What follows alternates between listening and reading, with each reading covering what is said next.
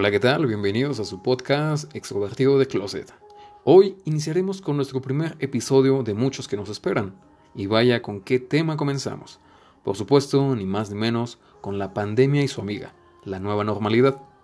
Hablaremos de ella desde varias perspectivas o puntos de vista, como lo son la económica, la social, la política e incluso la escolar, que bueno, Seguramente más de uno ya se identificó con esto último mientras hace su infinita tarea o está en el trabajo, o en ambos, vaya.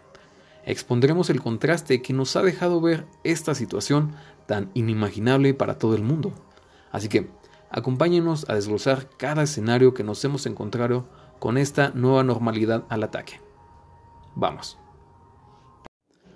La nueva normalidad denominada así por el mundo, una medida que intenta dar paso al rescate de la economía y a la sociedad en cada ámbito que conocemos. ¿Y cómo se dio?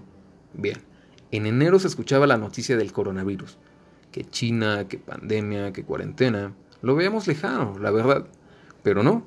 En febrero observamos las medidas de prevención que se establecieron e incluso las creíamos un poco exageradas. Llegó marzo y el rumor de cuarentena se dio por hecho el 13 de ese mes. Las escuelas cerraron y no sonaba tan mal. Dos semanas de vacaciones, hasta que se fue posponiendo el regreso a clases cada vez más y más. Ya es primero de junio. Y ya pasaron dos meses. Oficialmente iniciaba la nueva normalidad en la ciudad. Aunque no se estuviera tan preparado para ello, y todo el mundo lo sabíamos porque sufrimos las consecuencias. Por ejemplo, economía pausada, el centro de la ciudad totalmente abandonado, plazas vacías, negocios cerrados o en quiebra, hasta locales desalojados. Y lo notamos. Nuestros amigos o familiares que sus ingresos dependían de ese giro se han visto afectados hasta la fecha. Por otra parte, la cuarentena. Uf. Un confinamiento que, además de agravar, sacó a la luz las notorias diferencias sociales en las posibilidades de llevar a cabo dicha medida.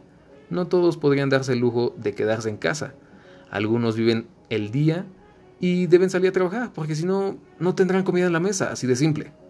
Y bien esa parte los trabajadores de la industria, porque Querétaro es una ciudad industrial, vaya.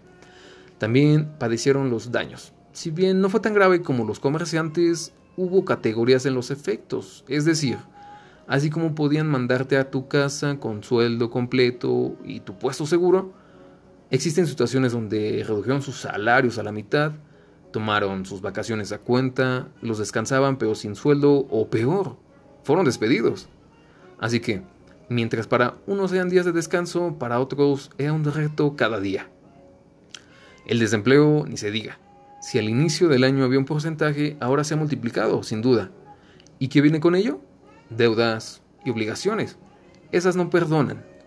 Se vio la necesidad de emprendimiento o empleo rápido. Las apps de comida fueron un salvavidas para los que podían. Los empeños o ventas de pertenencia y hasta los préstamos eran otra manera de conseguir algo para el día a día. Todo esto mientras Ferrari y Amazon tuvieron uno de sus mejores años en ventas y ganancias. De pensarse, ¿eh? Bueno, llegamos a la vida escolar. La situación de muchos de nuestros hijos, amigos o conocidos.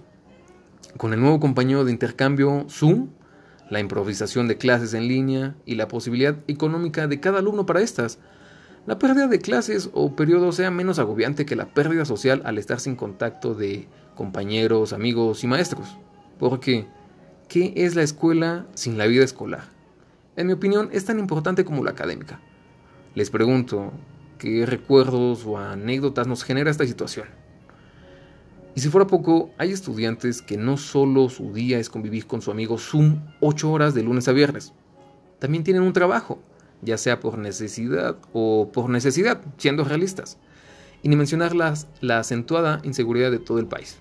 Así que, mis respetos para esas personas que un día normal suyo inicia a las 5 o 6 de la mañana y terminan a las 11 o 12 de la noche.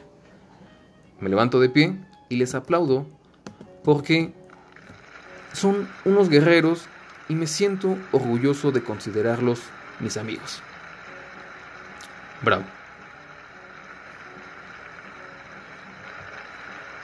Y aprovecho para agradecer y felicitar a los trabajadores de la salud que han luchado contra esta pandemia. Muchísimas gracias, en verdad.